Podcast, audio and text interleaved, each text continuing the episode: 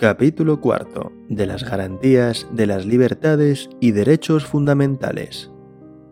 Artículo 53. 1. Los derechos y libertades reconocidos en el capítulo segundo del presente título vinculan a todos los poderes públicos. Solo por ley, que en todo caso deberá respetar su contenido esencial, podrá regularse el ejercicio de tales derechos y libertades que se tutelarán de acuerdo con lo previsto en el artículo 161.1a.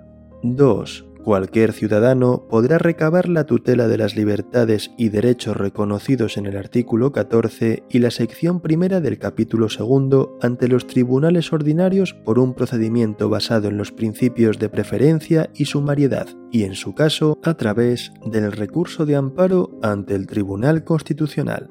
Este último recurso será aplicable a la objeción de conciencia reconocida en el artículo 30.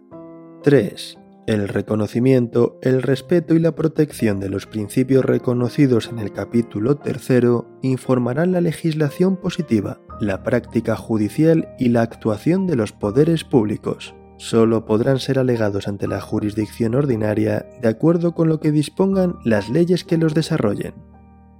Artículo 54 una ley orgánica regulará la institución del defensor del pueblo como alto comisionado de las Cortes Generales designado por éstas para la defensa de los derechos comprendidos en este título, a cuyo efecto podrá supervisar la actividad de la Administración dando cuenta a las Cortes Generales.